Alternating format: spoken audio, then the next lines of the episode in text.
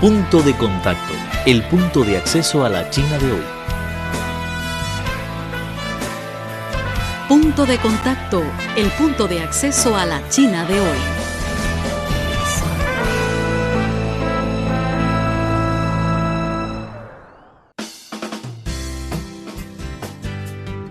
Hola, ¿qué tal amigos?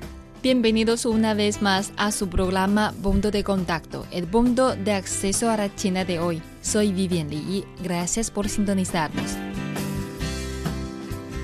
Más de un centenar de funcionarios y expertos de la Organización de las Naciones Unidas, junto con representantes de más de 30 países y regiones, participaron al Foro de Beijing sobre Derechos Humanos inaugurado el día 17 de septiembre en la ciudad capital con el objetivo de discutir el proceso de la protección de los derechos humanos en China. Durante el evento, el viceministro de Derechos Humanos y Acceso a la Justicia de Perú, Henry José Ávila, concedió una entrevista a Radio Internacional de China, en la cual, entre otras opiniones, destacó el gran avance de la protección de los derechos humanos de China Además, también compartió con nosotros las experiencias peruanas en el campo de protección de los derechos humanos y de la lucha contra corrupción.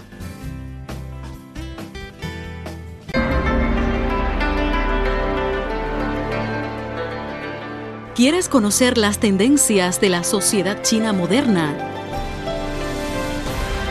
Punto de contacto es el lugar indicado Conozcamos y descifremos juntos a la sociedad china. Punto de contacto.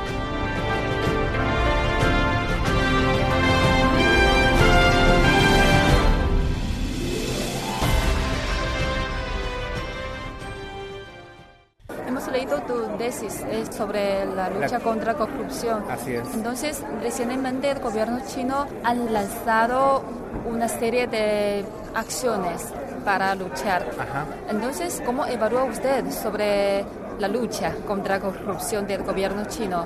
Lo que yo sostengo en mi, en mi ponencia es que una responsabilidad de los estados, no solamente el estado chino, sino de todos los estados, es que tenemos que mejorar los mecanismos políticos y sociales de control de la actuación de las autoridades.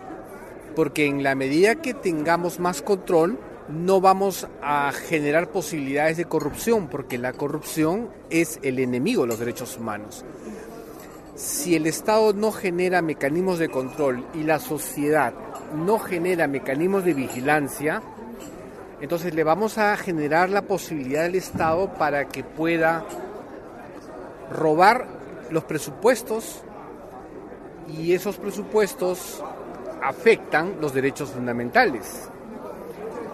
Eh, en mi país hemos tenido experiencias muy fuertes de malas autoridades que los presupuestos del Estado han sido apropiados y no se han invertido en los programas de salud, de educación y en consecuencia los beneficios de esos servicios no han llegado a los ciudadanos y los ciudadanos se han visto cada vez más empobrecidos.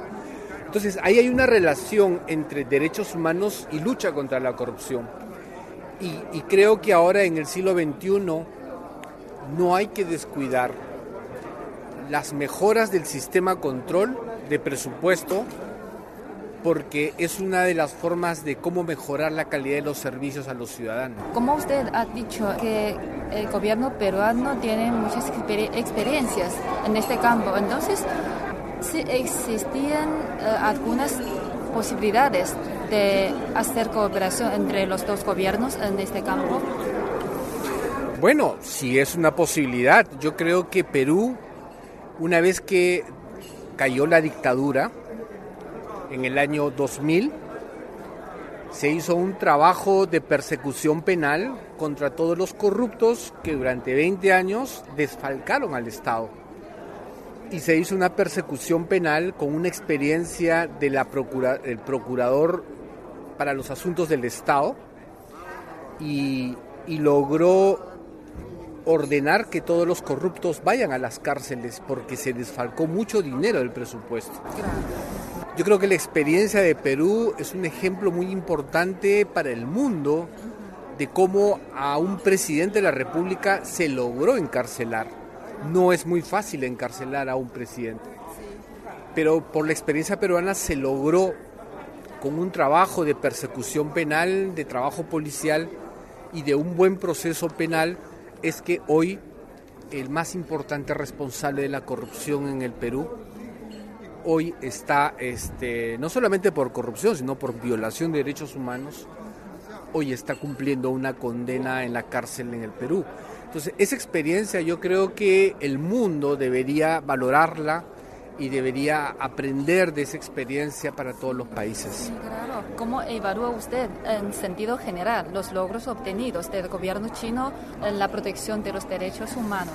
Yo creo que escuchando las exposiciones, las ponencias, estoy notando que el sistema político y el sistema jurídico chino en verdad está mostrando grandes transformaciones y creo que están recogiendo la experiencia de otros países en el sentido de que tenemos que luchar contra la corrupción, tenemos que erradicar la corrupción, porque erradicando la corrupción vamos a garantizar que los presupuestos del Estado en verdad se logren invertir en los grandes servicios para demandar los derechos de los ciudadanos.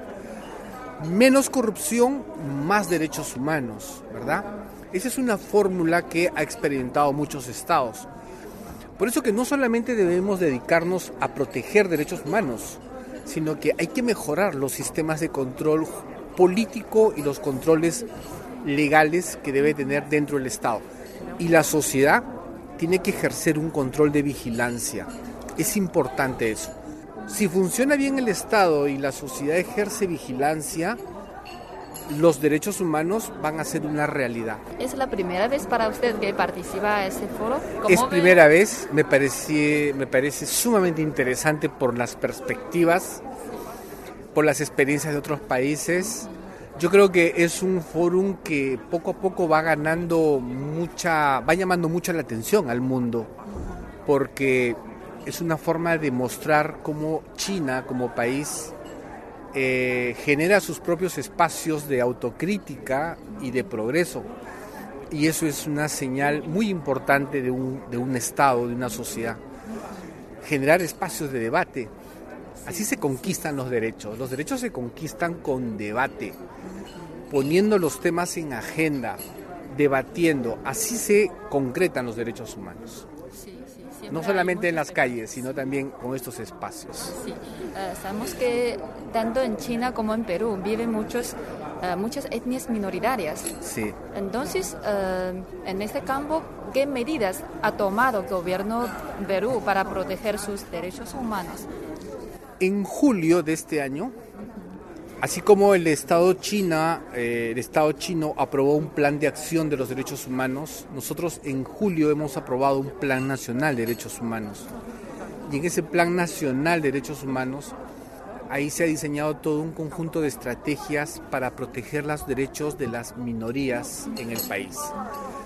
En consecuencia, estamos en proceso de implementación del plan, pero lo que nos queda muy claro es que la democracia constitucional no solamente debe proteger los derechos de las mayorías, sino que también debe proteger los derechos de las minorías. Entonces, ambos derechos merecen la atención del Estado y la sociedad, su protección.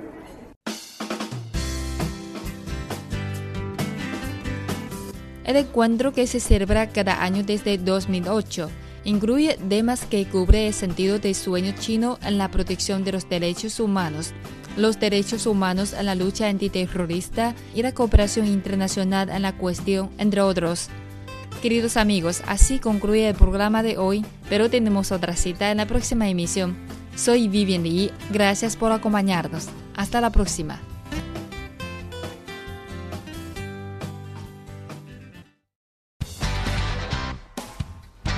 Presentamos Punto de Contacto, el punto de acceso a la China de hoy. Cualquier duda, comentario o sugerencia, no duden en ponerse en contacto con nosotros. Nuestro correo electrónico es spa.cri.com.cn. Los esperamos en nuestro próximo encuentro.